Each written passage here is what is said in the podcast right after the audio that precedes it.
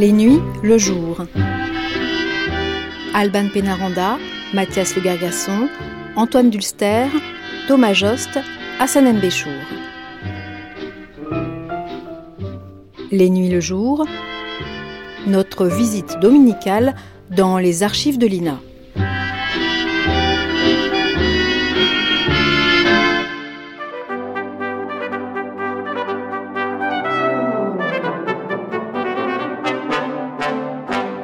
Bonjour à tous. Aujourd'hui, avant le programme d'archives que nous consacrerons samedi prochain à Francis Poulenc, nous écouterons un court extrait d'une interview avec le compositeur enregistrée le 17 août 1955. Il s'y exprimait alors en tant qu'observateur du monde musical et des tendances du moment. Et tout de suite, trois premiers des 18 entretiens avec Francis Poulenc au micro de son ami le musicologue Claude Rostand, diffusé en octobre 1953 sur Paris Inter.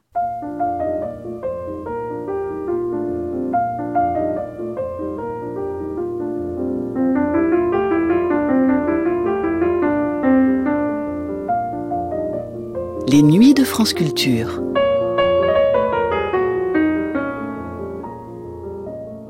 Le premier dimanche d'octobre 1953, le musicologue Claude Rostand s'assoit avec son ami de longue date, le compositeur Francis Poulenc, pour une série d'entretiens.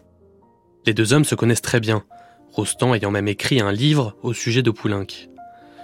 Une discussion devant un micro est pourtant une chose bien particulière, et l'intimité met quelque temps à renaître au sein des échanges entre les deux hommes. Mais bien vite, le naturel prend le dessus, et Francis Poulenc accepte de se raconter presque sans filtre. Son éloquence, d'ailleurs, résonne tant et si bien qu'on en vient à se demander si les réponses ne sont pas préparées à l'avance. Mais c'est simplement que Poulenc est un remarquable orateur, qui sans doute a perfectionné son art auprès de ses amis poètes, comme Guillaume Apollinaire, Mac Jacob, Jean Cocteau ou encore Paul Éluard, dont il mettra de nombreux textes en musique. Ce premier entretien pose deux cadres. Celui d'abord de sa maison en Touraine, à Noisé, où, retiré du monde, il peut composer dans un calme jamais interrompu, loin des sirènes de la ville. Celui ensuite d'une enfance plutôt joyeuse, entourée de la musique que lui fait connaître sa mère. Elle lui apprend Mozart, Schubert, mais aussi quelques ressortissants de ce qu'il appelle l'adorable mauvaise musique, comme le compositeur norvégien Edvard Grieg. Ce premier de 18 entretiens, diffusé pour la première fois le 13 octobre 1953 sur Paris Inter, sert donc d'introduction à la vie et à la personne de Francis Poulenc, dont l'œuvre est aussi riche et éclectique que l'homme lui-même.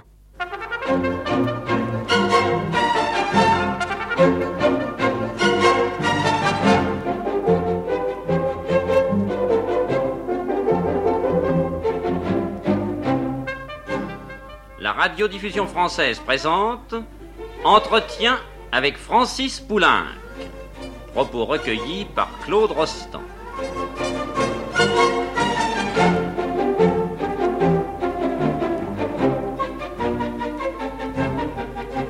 Cher Francis Poulenc. Ah non, non, non, cher Claude. Je vous arrête tout de suite. Il y a vingt ans que nous nous connaissons et que nous nous appelons par notre prénom. Ce n'est pas une raison parce qu'aujourd'hui nous sommes sur la sellette pour nous mettre à faire des cérémonies. Certes non, cher Francis. Nous nous connaissons depuis vingt ans, en effet, et je croyais bien vous connaître. Or, en travaillant au livre que je suis en train d'écrire sur vous, et auquel je pense depuis plusieurs mois, et même plusieurs années, comme vous savez, je m'aperçois que je vous connais très mal, Oh, oh. qu'il me manque en profondeur beaucoup d'éléments, et que d'un examen méthodique de votre musique surgissent quantité de points d'interrogation. Bien des coins du musicien Poulenc demeurent pour moi obscurs, inexplorés, voire déroutants, dont la connaissance servirait à éclairer, à expliquer l'ensemble. Vos origines, votre formation, vos réactions, etc. Bref, tout ce que vous n'avez pas à formuler expressément lorsque vous exercez votre art de compositeur, lorsque vous écrivez un cycle de mélodie ou un concerto de piano, mais qu'il est cependant indispensable de savoir pour comprendre et pour expliquer ce compositeur. Vous connaissez le mot de Debussy. La musique, ça ne s'explique pas. Ça se sent. Ceci dit, posez-moi toutes les questions que vous voulez, d'autant plus qu'en effet, il y a toujours certains malentendus qu'il est bon d'éclaircir certaines légendes qu'il faut détruire. Justement, et précisément en ce qui vous concerne, les gens ne comprennent pas toujours, même les mieux intentionnés. Oh, certes. Par exemple, il y a le Poulenc des mouvements perpétuels, qui, à 18 ans environ, faisait déjà un triomphal tour du monde sur le frêle esquif que constituent ces trois petites pages de musique. Et puis, à l'autre bout, il y a le Poulenc des motets, de la messe ou du stabat. Par conséquent, du Poulenc charmant ou impertinent au Poulenc grave et austère, il y a une marge singulièrement large. Je crois que c'est cette marge qu'il nous faut parcourir pour y voir un peu plus clair. Voyons, je pense qu'il serait bon de commencer par le contenant, pour aller vers le contenu. Votre cadre d'abord. Cette maison où nous sommes aujourd'hui, où va se dérouler ce premier entretien, nous sommes à Noiset, en Touraine, une grande maison grise sur le coteau, la terrasse à la française, le mail de tilleul, là-bas dans le fond la Loire, les rideaux de peuplier, les vignes, un joli vin blanc dans les verres, et dehors la lumière blonde de ce début d'automne. C'est là, semble-t-il, votre cadre idéal, essentiel. Oui, oui. C'est mon cadre d'élection, certes. Mais je suis heureux que dès notre premier entretien, la question soit posée. Car écoutez bien, cher Claude, ce n'est que mon cadre d'élection. Il n'y a absolument rien, en effet, en moi de Tourangeau, ni par le sang, ni par la culture. J'ai choisi la Touraine pour y travailler au calme, de même que Chabrier, cet Auvergnat de Paris, y passa de longs étés studieux à la Membrole, à quelques kilomètres de Tours. Poulenc le Tourangeau est un slogan facile, mais archi faux. Que cette maison typiquement française, avec sa terrasse de buis taillé, ses obélisques, me représente, soit. Que son arrangement intérieur témoigne de mon hérédité de petit-fils de tapissier, d'accord. Qu'on y constate que j'aime le beige, le rouge, le saumon, le marron, certes. Mais là s'arrête tout rapport entre mon cadre et moi-même. La porte de ma maison franchie, je suis un invité en Touraine, et on chercherait vainement dans ma musique le reflet de ce ciel ravissant qui rappelle l'ombrie. Je suis plus net, voyons, plus cru, plus tranché, et mes racines sont ailleurs, dans l'Aveyron paternel et le cher Paris maternel. Naturellement, et alors, vous vous appliquez intégralement la théorie de Taine sur l'influence de l'hérédité Sans nul doute. Mais au fait, où êtes-vous né? Je suis né le 7 janvier 1899, place des Saussets, à quelques mètres de l'Élysée, sous le règne du président Félix Faure. Comme Gilbert Swann, j'ai joué aux Champs-Élysées, et c'est là le cadre de toute ma petite enfance. Par ma mère, je descends d'une famille très purement parisienne, ce qui est rare à Paris. En épousant mon père, qui était avéronnais, ma mère fit exception à une sorte de règle de famille. Et vous considérez que cette euh, ascendance parisienne est très profondément marquée en vous, qu'elle joue un rôle déterminant pour vous? Oui, surtout parce que c'est d'elle, de ma mère, que je tiens presque toute mon hérédité artistique. Sans doute, dans la famille de mon père, on aimait très sincèrement la musique. Mais la peinture et la littérature y tenaient peu de place. Chez mes grands-parents et arrière-grands-parents maternels, tous ébénistes, tapissiers, bronziers, on avait au contraire le culte des arts. Le théâtre était la grande passion du frère de ma mère. Caché sous une table avec mon chemin de fer mécanique, j'écoutais sans me lasser tout ce qui se disait à l'étage au-dessus de la vie parisienne et des boulevards. Le théâtre illustré me fascinait, et je lisais en cachette les pièces parues dans l'illustration théâtrale. À huit ans, les noms de Réjeanne, Sarah Bernard, Lucien Guitry, Lavalière m'étaient aussi familiers que pour d'autres enfants, le général Dourakine ou Sophie Fichini. Ma mère jouait du piano d'une façon exquise. À cette époque, les femmes de la bourgeoisie n'avaient pas cette technique quasi professionnelle qu'elles ont aujourd'hui. Mais douée d'un sens musical impeccable et d'un ravissant toucher, elle enchantait mon enfance. Ses musiciens préférés étaient, et je vous le dis dans l'ordre, Mozart, Chopin, Schubert et Schumann. Voilà qui, comme vous le dites, est absolument impeccable en effet. Mais, mais, mais, dénuée de snobisme artistique, ma mère se permettait ce qu'elle appelait des petites fantaisies. à savoir quelques pièces de Grieg ou la célèbre romance de Rubinstein, vous savez. Écoutez, Claude, moi je vous joue ça de mémoire, je- mais non, mais je crois que c'est à C'est à peu près ça, je crois.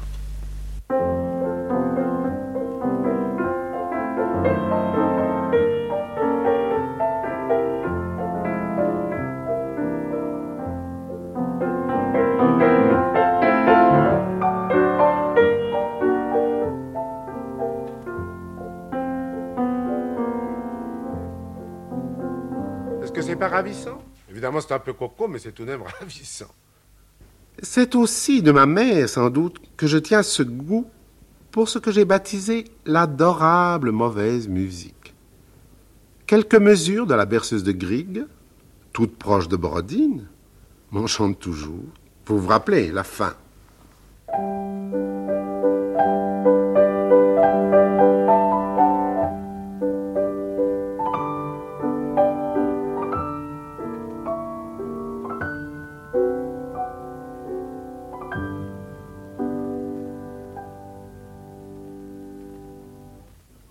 À propos de Grieg, il faut que je vous parle d'une personne qui a joué un grand rôle dans ma jeunesse.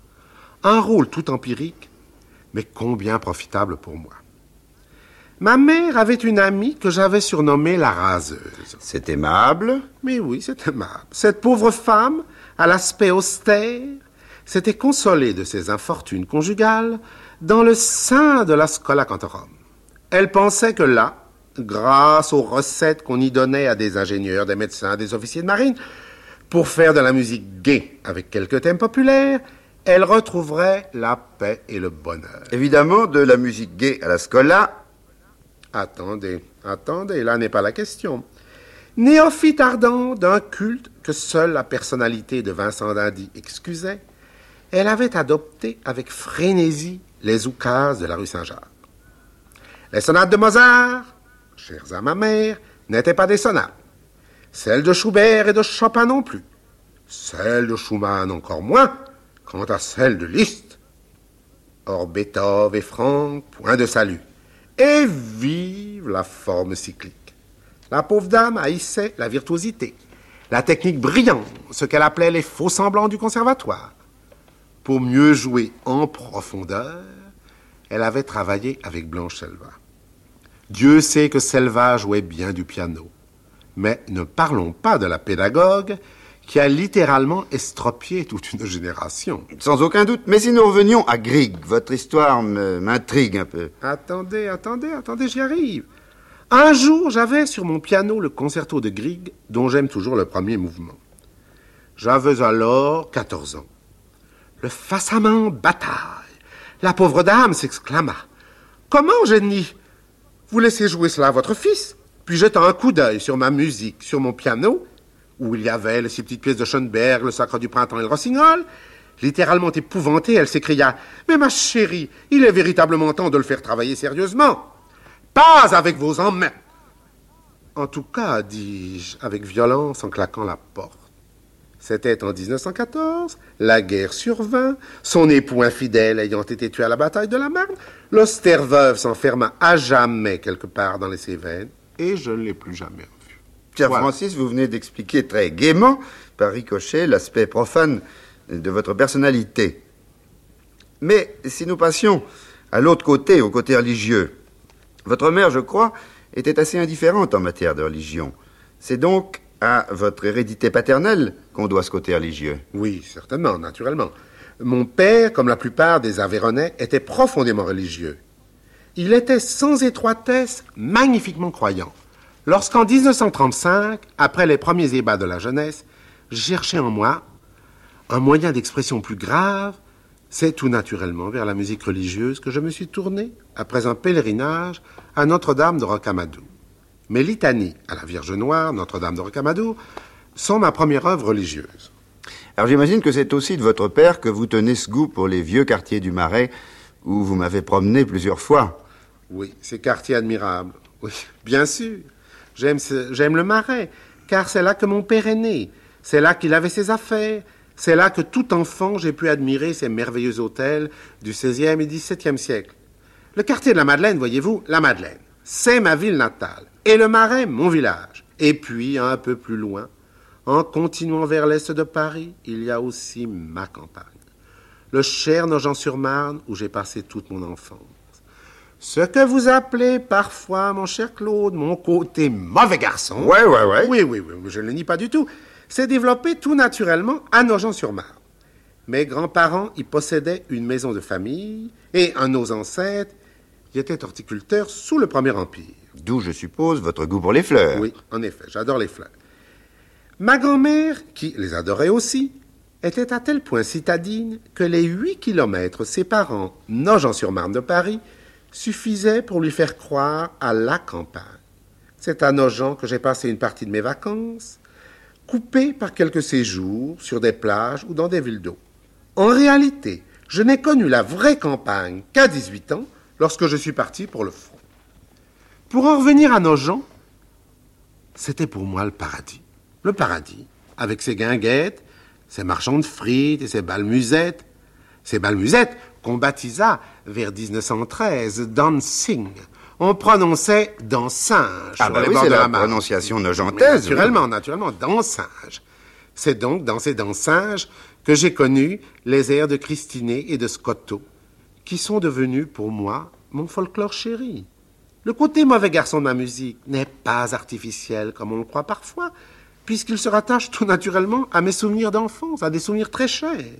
Oui, comme c'est curieux, sous ce ciel de Touraine, de vous sentir bien plus ému par ces souvenirs de Nogent et de Paris que par ce beau coucher de soleil qu'il y avait tout à l'heure avant le dîner sur la vallée de la Loire. Que voulez-vous, mon cher Claude? On n'aime vraiment que son pays natal. Et je vous l'ai dit tout à l'heure, quelle que soit la joie que j'ai à travailler dans cette maison, je ne suis qu'un invité en Touraine.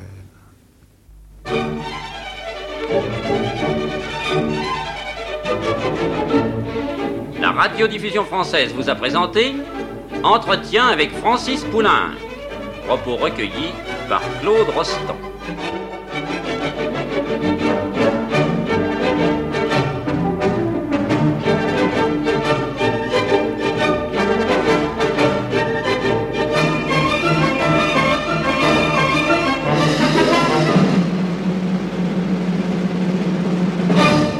C'était le premier de 18 entretiens avec Francis Poulenc, diffusé pour la première fois le 13 octobre 1953 sur Paris Inter.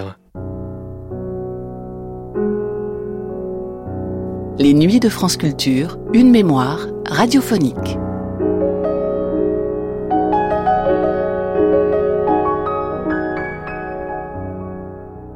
Il y a des choses qui ne s'oublient pas dans la vie d'un compositeur.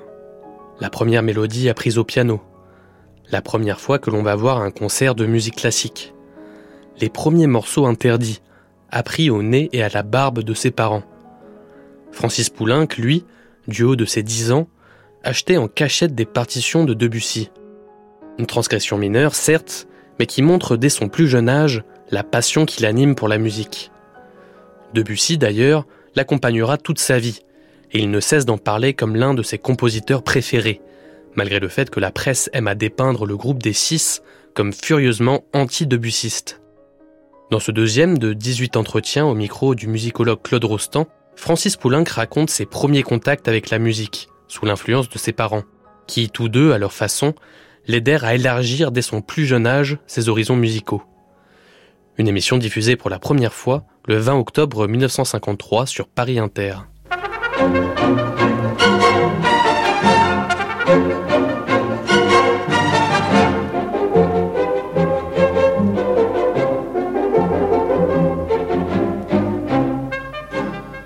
Radiodiffusion française présente Entretien avec Francis Poulenc. Propos recueillis par Claude Rostand.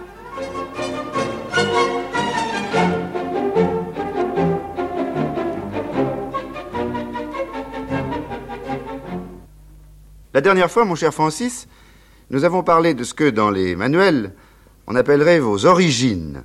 Nous avons parlé d'un aspect à peu près exclusivement, si j'ose dire, animal ou humain plutôt, de votre personnage, mais vous n'êtes pas seulement un homme, vous êtes un musicien, et il faudrait en arriver à vos premiers contacts profonds avec euh, ce que j'appellerais la, la grande musique, enfin les premières révélations que vous avez eues de ce que l'on appelle la musique. Dans notre dernière conversation, vous m'avez parlé de ce que votre mère vous jouait au piano, les pièces lyriques de Grieg, euh, la romance de Rubinstein, etc. J'admets bien que ce genre de musique ait pu déclencher chez vous le goût, le besoin, la nécessité de la musique, mais enfin, j'imagine qu'il y a autre chose. Mais bien sûr, mon cher Claude, qu'il y a autre chose. Naturellement. Et comme je vous l'ai dit la dernière fois, ma mère appelait Grieg et Rubinstein ses petites fantaisies. Ma mère n'aimait véritablement que Mozart, Chopin, Schubert, Schumann et Scarlatti. Elle ne jouait qu'accidentellement ce que j'ai nommé une fois pour toutes la délicieuse mauvaise musique. Et c'est par hasard, par hasard, qu'elle m'a fait entendre un jour la célèbre romance de Rubinstein qu'elle avait apprise étant jeune fille. Tenez, je vais vous raconter l'histoire. Une après-midi d'août, à Villers-sur-Mer, où le mauvais temps m'empêchait de sortir, j'étais morose et mélancolique, ce qui m'arrive d'ailleurs souvent, hélas. Il a sa mauvaise tête, mon gros, disait ma nourrice avec son fort accent du Morvan. Que faire pour dérider un enfant morose? Avec l'instinct d'une mère subtile, la mienne savait très bien que dans ce cas, il me fallait du nouveau, de l'imprévu. Cherchant dans ses souvenirs, elle me joua la romance de Rubinstein, que je ne connaissais pas encore, cette romance que de mémoire je vous ai esquissée l'autre jour.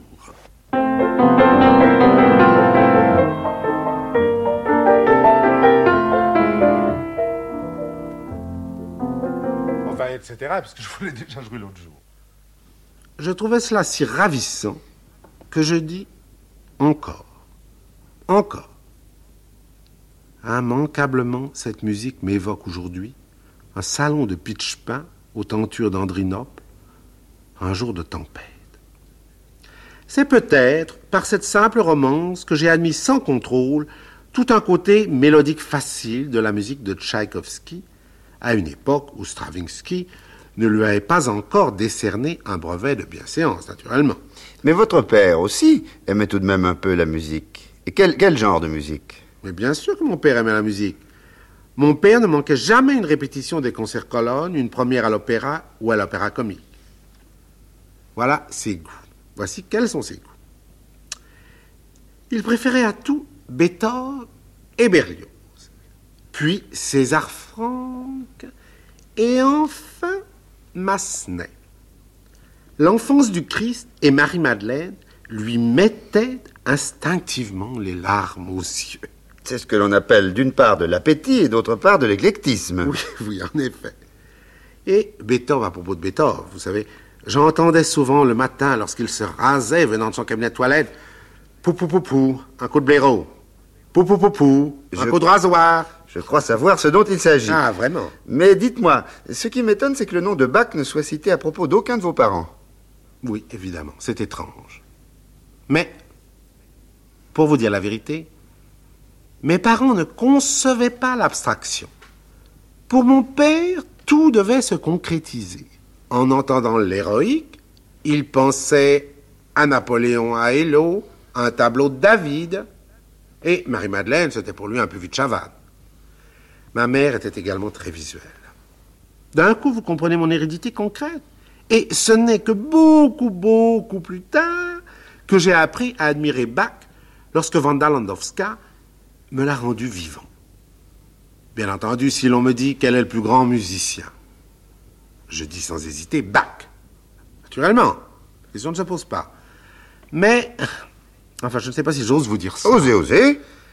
Voilà. Eh bien, tout en reconnaissant que Bach est le plus grand musicien, et d'ailleurs peut-être, à mon avis, Mozart est aussi grand, mais ça c'est un autre point de vue, j'avoue que je n'ai aucun besoin de- d'entendre sa musique. Et sans doute préférez-vous entendre du Massenet comme votre père. Cher Claude, cher Claude, n'ironisons pas. L'auditeur aura déjà bien du mal à s'y retrouver dans la contradiction de mes goûts. Eh mais oui, certaines pages de Massenet m'enchantent. Mais je ne mets tout de même pas dans le même sac Thaïs et la passion selon saint Matthieu, ce que mes ennemis souhaiteraient me voir faire, évidemment. Je pars de ce principe, voyez-vous, que tout musicien français a un tout petit coin de Massenet dans son cœur, de même que chaque Italien détient un peu de Verdi ou de Puccini. Prenons un exemple. La série. Enfin, la série sérielle au sens... Euh, le décaphonique. Le décaphonique, voilà. La série qui ouvre Le prisonnier de Dalla Piccola, l'opéra de Dalla Piccola que j'admire d'ailleurs énormément. Cette série est exactement jumelle du début de la Tosca. Pour ce qui est de Massenet, n'oublions pas que Massenet a sauvé Debussy de Wagner. Ne l'oublions pas.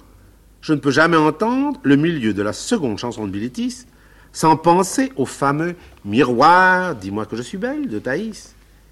Et est-ce que l'épisode central de la première arabesque ne vous rappelle pas Manon? Écoutez.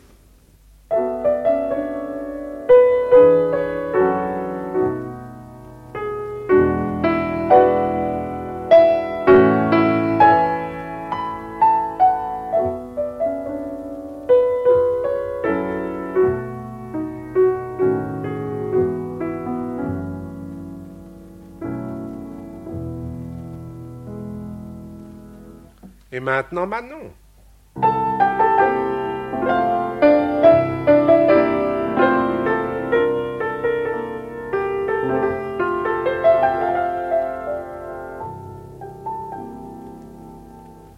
Mais alors Debussy, justement, même sous la forme un peu désuète d'un certain euh, masnétisme de ses premières œuvres, y compris son quatuor à cordes, Debussy a-t-il éveillé en vous spontanément, inconsciemment, quelque chose de nouveau, d'original, qui vous, qui vous ouvrait des fenêtres sur un monde sonore nouveau et remettant en question tout ce que votre sensibilité d'enfant avait jusqu'alors enregistré un peu sur commande à travers vos parents. Je veux dire ceci.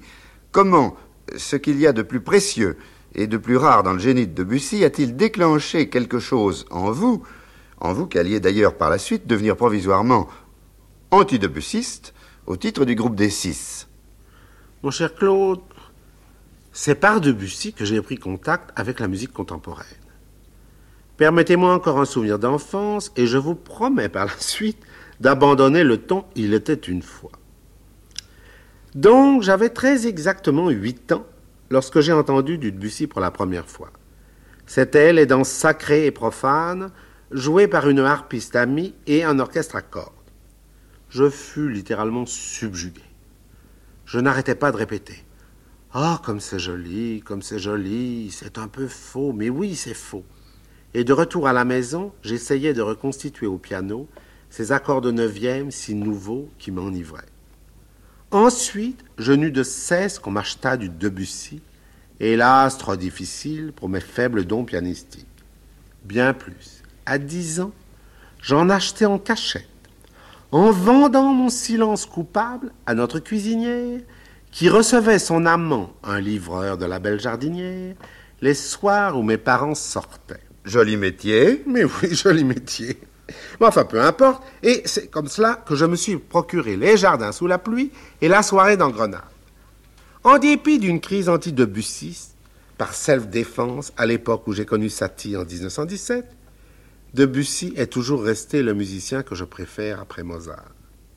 Je ne peux pas me passer de la musique de Debussy. C'est mon oxygène. D'ailleurs, la réaction des six était dirigée contre le debussisme et non contre Debussy.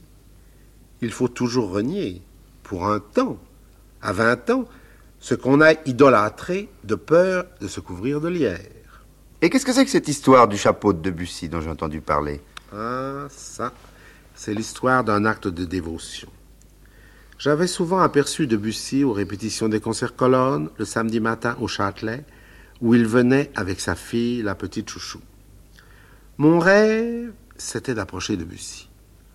Or, un jour, je, le vis entrer avec sa femme dans une maison de deuil. Il y avait en 1914 des couturiers pour deuil. Tandis que Madame Debussy et ma mère essayaient, dans des salons voisins, rester seuls, je profitais d'un instant où Debussy téléphonait pour toucher la coiffe de son chapeau posé sur un fauteuil. Si j'avais osé, je l'aurais embrassé. Debussy revint au bout d'un instant. J'étais rouge de plaisir, de confusion, de timidité. Je crois bien qu'il s'en aperçut, car il m'adressa un petit sourire en me voyant le dévisager avec tant d'admiration. C'est un joli souvenir, en effet. Et avez-vous eu d'autres euh, premières grandes révélations musicales? Bien sûr, le Sacre du Printemps. J'avais alors 14 ans. Je connaissais déjà l'Oiseau de Feu et Petrouchka, car très intelligemment, mes parents m'emmenèrent tout jeune au théâtre et au concert.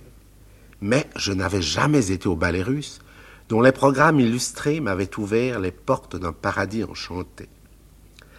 Lorsque Pierre Monteux dirigea au concert du Casino de Paris, euh, voyons, c'est l'hiver 1914, le sacre du printemps, j'y allais seul, enfin seul sans ma famille, avec un camarade chez qui j'étais censé passer la journée. J'en revins si bouleversé, si émerveillé, que le soir je ne pus cacher à mes parents l'emploi de ma journée. Ce n'est pas un concert pour ton âge, dit mon père, comme si le mémorable scandale de la création eût été dû à quelque inconvenance. Ma mère sourit et approuva au fond d'elle-même, et elle ne dit rien. Tu as vraiment des drôles de goûts musicaux, mon pauvre garçon, finit par grobler mon père. Enfin, enfin, les enfants étant toujours chez lui signe de la mansuétude, l'incident était clos. L'incident était clos, et d'ailleurs c'est, c'est un incident qui ne s'est pas clos si vite, puisque c'est assez passionnant de constater combien pour tous les musiciens de votre génération, quels qu'ils soient, même les plus, les plus conservateurs, le sacre a marqué dans, leur carrière, a été l'œuvre essentielle de ces années. Mais évidemment, pour les garçons qui avaient 16 ans, 20 ans, 30 ans en 1914, le Sacre du Printemps a été notre grande date musicale, comme en 1904, Péléas avait été la grande date musicale de toute une génération.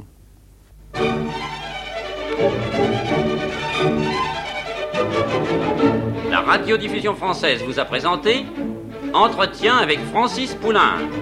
Propos recueillis par Claude Rostand.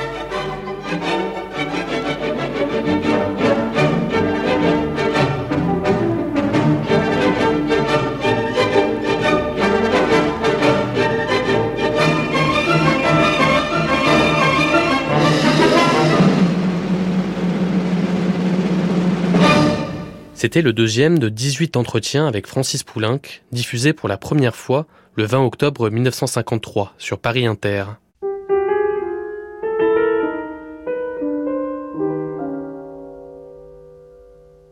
Les nuits de France Culture. Dans la vie d'un musicien ou d'un compositeur, il y a très souvent une figure tutélaire, une personne qui a été essentielle à la cristallisation d'un destin musical.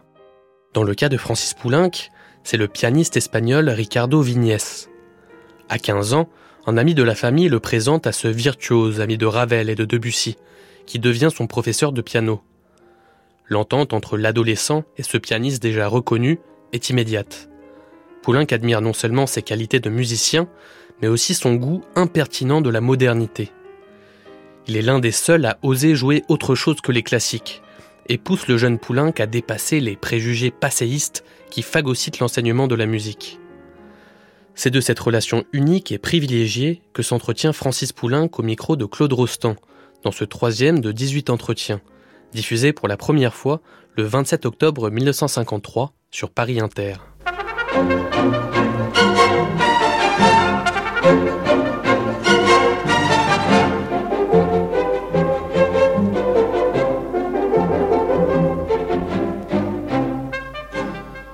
Radiodiffusion française présente Entretien avec Francis Poulenc. Propos recueillis par Claude Rostand.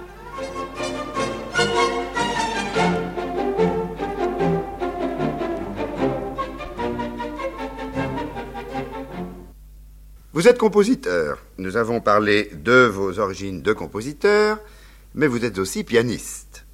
Vous avez aujourd'hui même une certaine coquetterie de pianiste. Plus qu'une coquetterie peut-être. Or, les compositeurs jouent ou dirigent souvent mal, très mal leurs œuvres. Les exemples ne manquent pas. Il y a l'exemple de Ravel, Schmitt, etc. Et il n'y a guère que Prokofiev, Hindemith ou Britten qui ait fait ex exception à cette règle à peu près générale. Vous êtes un auteur de piano. Votre production pianistique n'est pas, je crois, je le sais même, ce que vous préférez chez vous, mais vous êtes toujours et reviendrez probablement toujours au piano. Votre production de clavier est très abondante, et cependant, vous jouez assez rarement vos œuvres pour piano, en dehors de vos concertos naturellement. Il y a donc, il me semble, chez vous un problème piano, depuis la première heure, depuis les illustres mouvements perpétuels dont nous parlions l'autre jour. Oui, mon cher Claude. Il y a hélas chez moi un problème piano. Mais euh, je regrette que nous l'abordions déjà avant d'avoir fixé certains points de... De votre esthétique générale, vous voulez dire Oui, enfin, si vous voulez. Enfin, je veux dire que c'est sauté bien rapidement, il me semble, de l'anecdote de nos deux premiers entretiens au ton plus technique que réclame votre question. Mais, après tout, c'est peut-être logique ainsi, puisque le piano est évidemment à la base de ma vocation musicale. Mais vous avez commencé très tôt Oh là là, j'ai commencé le piano tout jeune. À l'âge de cinq ans, c'est ma mère qui me posa les doigts sur le clavier en s'adjoignant une excellente femme qui m'impressionnait d'ailleurs beaucoup plus par ses étranges chapeaux pailletés et ses robes prunes et souris que par son enseignement débonnaire. À huit ans, Dieu merci, on me mit quotidiennement entre les mains d'une répétitrice de mademoiselle Boutet de Monvel, propre nièce de César Franck, qui avait d'ailleurs d'excellents principes techniques. Chaque soir, après le lycée, j'étudiais pendant une heure, très sérieusement, sous sa surveillance. Et dès que j'avais cinq minutes à moi dans le courant de la journée, je bondissais au piano et je déchiffrais. J'avoue que je me débrouillais assez bien. Vous comprenez? Débrouiller est le seul terme qui caractérise mon absence de technique d'alors. Mais tout de même, en 1913, âgé de 14 ans, je pouvais faire mes délices de Debussy, de Ravel, de Stravinsky. À 15 ans, comme je voulais travailler sérieusement, une amie de ma famille, devenue d'ailleurs par la suite une de vos amies, me présenta à Ricardo Vignès que j'admirais follement.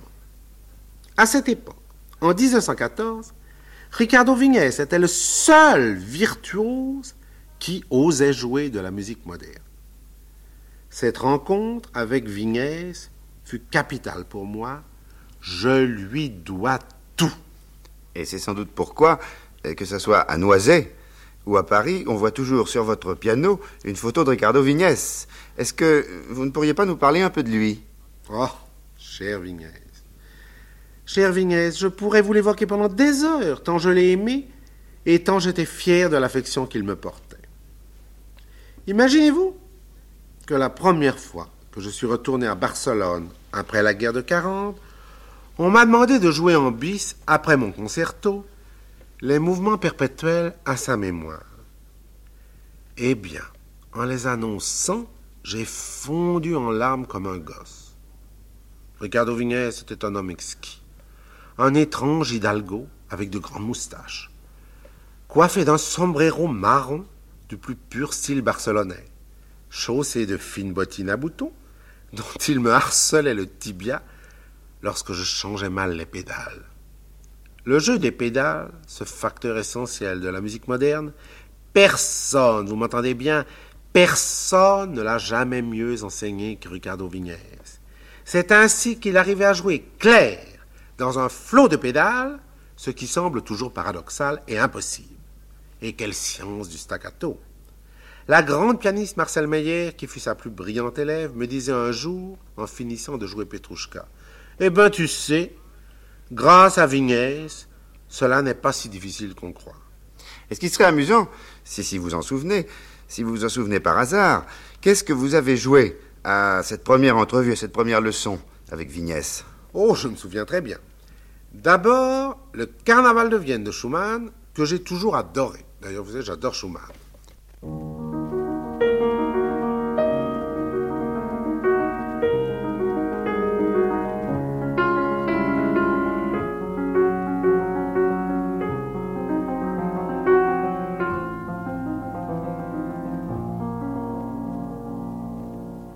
Sublime. C'est vraiment étonnant. Moi, je dois dire que plus je vais, plus j'aime Schumann. C'est admirable. Enfin, c'est un- chant d'amour prodigieux.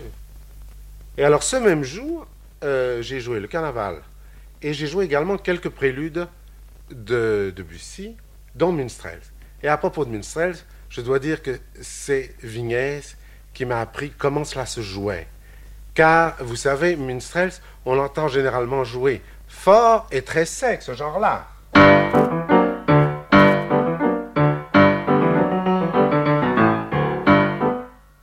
C'est idiot. Mais enfin, c'est très souvent comme ça.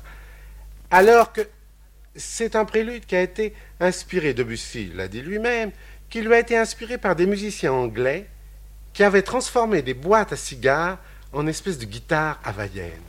Alors le son doit être au contraire un son largement pincé.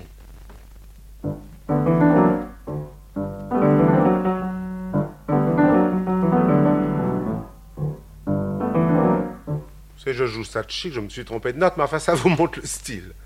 Puis quelques préludes de Debussy, dont les minstrels, je crois. Exemple de minstrels. Est-ce que c'est votre étude de piano avec Vignès qui vous a incité à écrire de la musique pour piano tout de suite? Sans aucun doute, sans aucun doute. Au début de mes leçons, je composais quelques préludes d'une incroyable complexité qui vous étonnerait bien aujourd'hui. C'était écrit sur trois ou quatre portées, enfin vous voyez du sous de.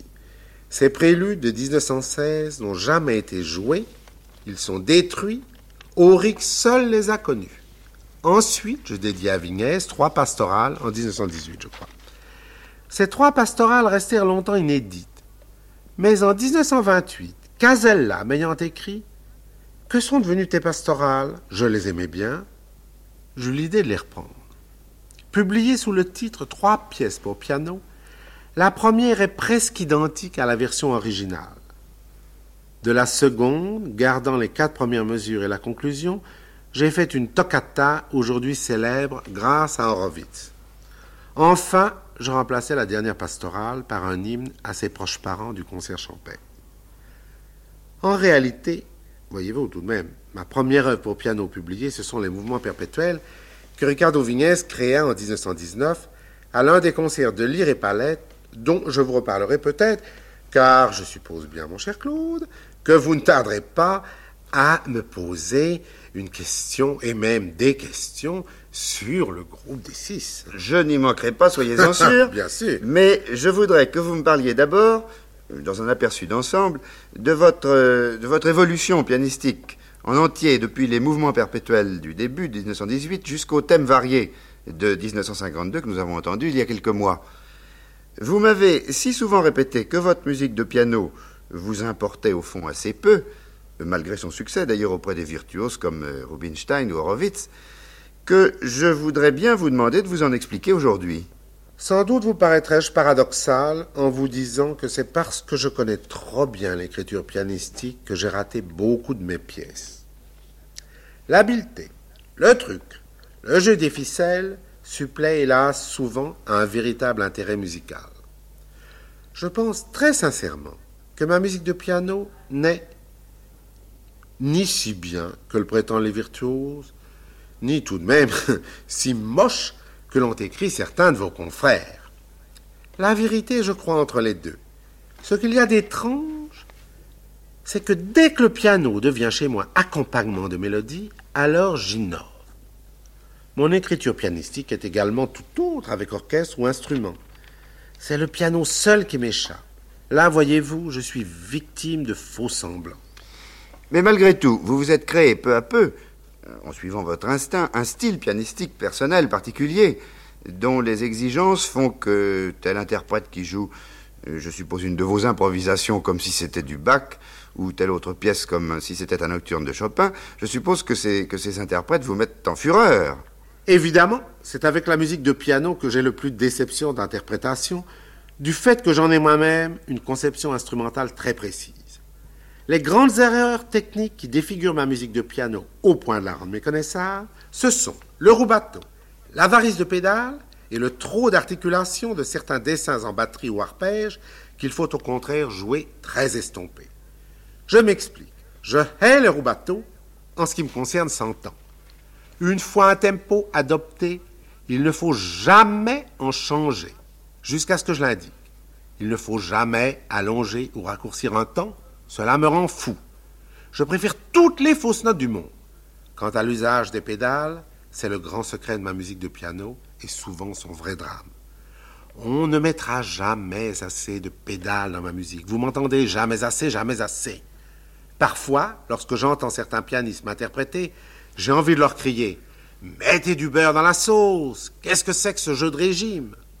Comme je vous l'ai dit, Vignès avait une telle science de la pédale qu'il m'a peut-être appris à trop me fier à elle. Dans un mouvement rapide, il m'est arrivé parfois de compter sur la pédale pour réaliser virtuellement l'harmonie d'un dessin qu'il serait impossible d'écrire intégralement dans ce tempo. En disant ceci, je pense tout spécialement à la dernière variation de mon thème varié. Oui, mais vous venez justement d'expliquer très clairement quelque chose qui est tout à fait essentiel pour pour l'exécution de certaines choses de votre musique, mais euh, en ce qui concerne votre second point, le second point dont vous parliez tout à l'heure, l'articulation de certains dessins en batterie ou arpège. Eh bien, pour les batteries et les arpèges, on doit les effacer la plupart du temps pour laisser le chant en dehors. Croyez-vous que c'est joli si on joue ainsi le début de ma septième improvisation?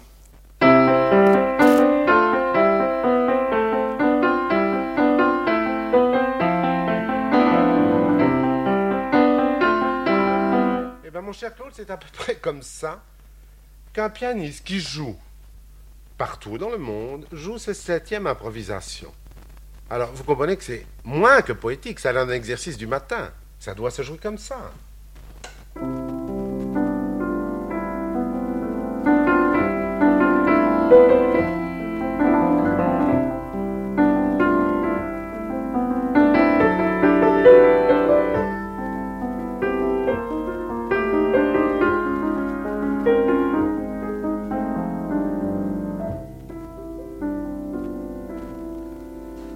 Tout de même autre chose. L'école de piano allemande est bien entendu la plus contraire à mon esthétique pianistique, comme elle est contraire à Debussy et à Ravel. Le génial King étant accepté, bien sûr. L'école russe de piano, au contraire, me convient parfaitement. Nul ne me joue mieux qu'Horowitz, et comme Arthur Rubinstein me joue bien. Pour être honnête, je dois ajouter à l'influence technique de Vignès celle d'Alfredo Casella. Ce merveilleux musicien jouait du piano d'une façon qui m'enchantait. Avec quelle précision distraite ses longues mains frappaient le clavier. Quel staccato idéal et quelle ingéniosité dans la répartition des traits aux deux mains. Sans lui, je n'aurais sans doute pas écrit de cette façon le début de mon concerto pour deux pianos. Pour qu'on comprenne très bien ce détail technique, je vais jouer très lentement un trait qui se joue très vite. Et alors, la première double croche est jouée par la main gauche et les trois autres doubles croches par la main droite.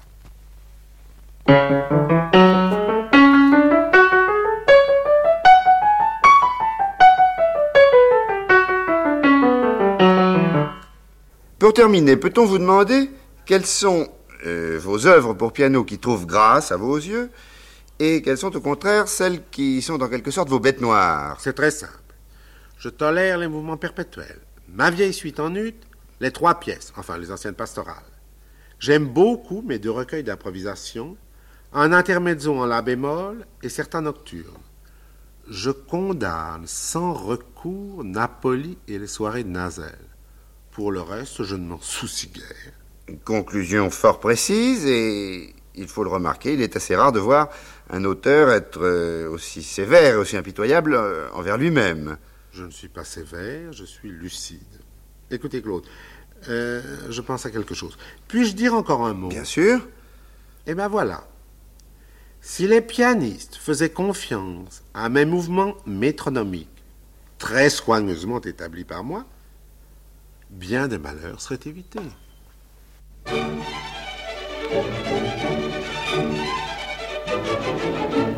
Radiodiffusion française vous a présenté Entretien avec Francis Poulain. Propos recueillis par Claude Rostand.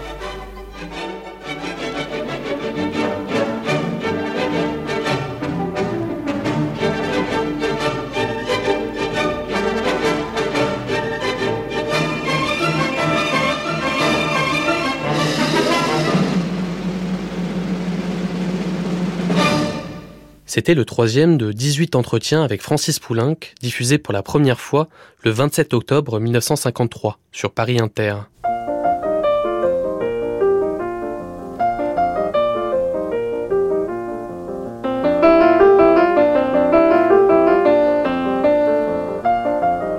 Les nuits de France Culture. Francis Poulenc n'est pas qu'un pianiste et un compositeur. C'est aussi un observateur et un critique acerbe du monde musical, des tendances du moment. Lui qui peut tout écouter avec plaisir, du requiem à l'opéra comique. Dans ce court extrait d'un entretien enregistré alors qu'il est en pleine écriture du dialogue des Carmélites, Poulenc donne son avis notamment sur l'état du ballet, dont il regrette la gloire passée.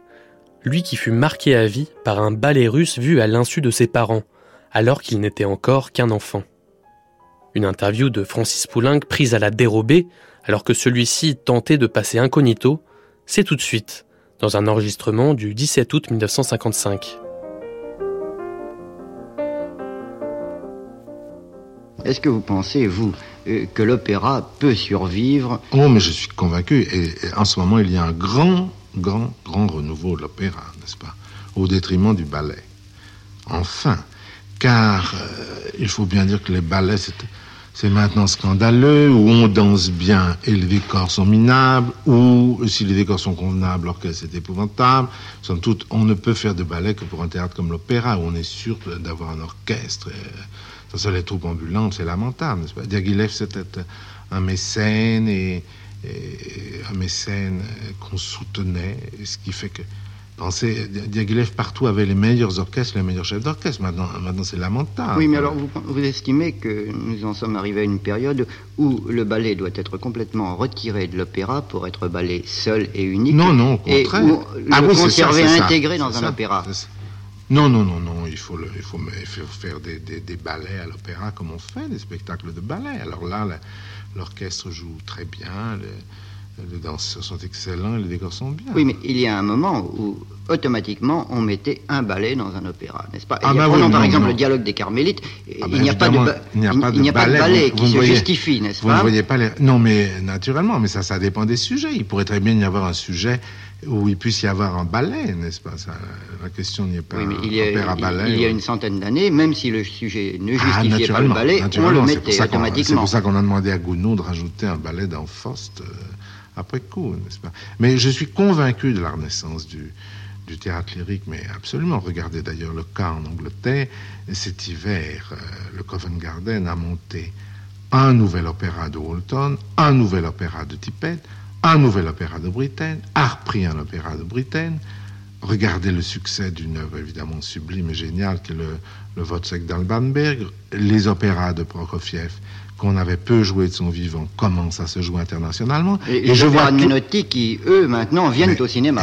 exactement. Mais, et je vois quand on demande à des jeunes musiciens qu'est-ce que vous faites en ce moment, eh bien, ceux qui vous auraient répondu il y a dix ans, je prépare un ballet, vous disent je prépare un opéra ou une œuvre. Même dans, les, dans la jeune école euh, musicale. Dans la jeune école, sûrement. Sûrement. Et en dehors de, en dehors de ce dialogue des Carmélites, Francis Poulenc, est-ce que vous recherchez toujours des poèmes pour mettre en musique? Non, non. Non, ça, ça l'époque est passée des mélodies pour moi. Je ne sais pas. Je crois que quand on est plus vieux, je crois que c'est pour la jeunesse, les mélodies. Notez que je vais en faire. Mais enfin, c'est très spécial. Je, vais faire un cycle de mélodies euh, sur des poèmes Loire et qui s'appelle Le travail du peintre. C'est une idée d'ailleurs que j'avais eue avant la mort de Paul, je lui en avais parlé. Et ce sont des poèmes sur les peintres. Il y a un poème sur Picasso, un sur Braque, un sur Clé, un sur Jean Gris. Et ce sont des mélodies très spéciales. Et c'est pour ça que ça me tente, parce que j'en ai écrit tellement que je n'ai pas envie de me redire en refaisant des, une seconde mouture de tel jour, telle nuit. Aussi. Mais vous pensez donc qu'après le dialogue des Carmélites, vous reprendriez un autre opéra? C'est tout ce que je voudrais. Trouver un autre livret, tout ce que je voudrais. Alors, en riant avec Menotti, avec Saint-Provence, nous avons eu l'idée de faire un opéra tous les deux, lui en, en faisant le livret et moi la musique. Comme, comme Boito avait fait des livrets pour Verdi. Alors nous, avons. Enfin, c'est tout à fait dans le vague. Je voudrais faire un opéra, évidemment. En tout cas, nous verrons donc euh, dans quelques mois, disons, nous, le dialogue des Carmélites Oui, parce que le dialogue. à Milan. Oui, non, parce que voilà, le dialogue des Carmélites, ça, je tiens à mettre la chose tout à fait au point. Le dialogue des Carmélites sera créé à Milan parce que ça m'a été commandé par l'Opéra de Milan et sera créé en italien à Milan avec une mise en scène de Madame Wallmann et des décors de Vakiewicz. Et puis alors, mettons un mois ou cinq semaines ou plus tard, la première, dans la version originale française, aura lieu à l'Opéra de Paris. Vous comprenez? Dans, mon esprit, ce, n'est pas du tout traité l'Opéra de Paris en parent pauvre, au contraire. Et alors là, l'équipe, euh, l'équipe de mes, enfin, de mes collaborateurs sera différente, n'est-ce pas? À Paris, c'est Max Derieux qui fera la mise en scène, et j'ose espérer que Balthus voudra bien faire les décors, n'est-ce pas? Alors, une dernière question, Francis Poulenc. Il y a, je crois, un cer- nous ne dirons pas le nom, mais un certain nombre d'années que vous venez sur la côte d'Azur pour travailler. Oh là là. Et- Seulement voilà, alors j'adore Cannes l'hiver, mais l'été je ne peux pas m'y sentir une seconde. Vous comprenez? Ce, ce monde, ce que- Vous J'ai des, tra- j'ai des goûts de vieux anglais. J'aime le midi, l'hiver, au mois de janvier avec les mimosas. Et euh, la Méditerranée, beaucoup plus jolie d'ailleurs l'hiver, bleu. Et voilà. Mais l'été, Tourette me semble un endroit divin, parce que c'est frais, parce qu'il y a très peu de, de passages. Quelles sont les premières œuvres que vous avez créées sur la côte? Ah mon Dieu, j'ai écrit, voyons, j'ai écrit mon trio pour piano au bois basson à Cannes en 27. J'ai écrit mes chansons gaillardes à peu près vers la même époque dans la propriété d'un ami à Grasse. J'ai écrit le bal masqué à Cannes en 1932. Et puis j'ai écrit, alors je dois dire, euh, enfin, sur 12 tableaux, j'ai écrit certainement 5, ah, euh, espacés sur deux ans, 5, cinq ou 6 tableaux à Cannes, à l'hôtel. J'adore travailler à l'hôtel. Le, le- le dialogue des Carmélites aura été presque entièrement composé dans les chambres d'hôtel, c'est-à-dire à Ouchy, à l'hôtel Beau Rivage, deux, deux années, et puis à C'est un peu la Méditerranée, Ouchy. Ouchy, oui, moi j'aime beaucoup la Suisse. J'aime beaucoup. Eh bien, Francis Poulenc, il nous reste à souhaiter une chose, c'est que vous deveniez tourétan, Ouais. tourétan d'honneur L'été, l'été, et canois l'hiver. et canois l'hiver. Merci.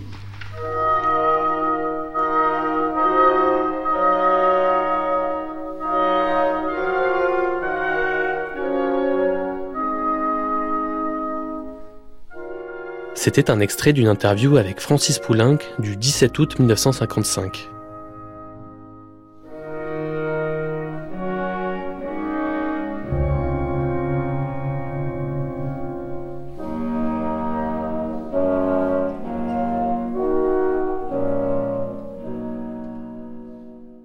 C'était un avant-goût de Francis Poulenc, l'éclectique, un programme d'archives que nous vous invitons à écouter samedi prochain à partir de minuit.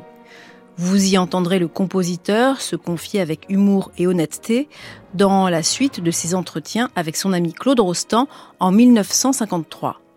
Et d'ici là, cette nuit et toutes les nuits dès minuit sur France Culture, nous vous proposons une sélection d'archives.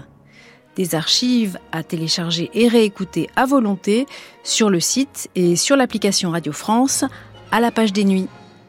Les nuits, le jour, l'équipe des nuits vous souhaite une excellente fin de journée à l'écoute de France Culture.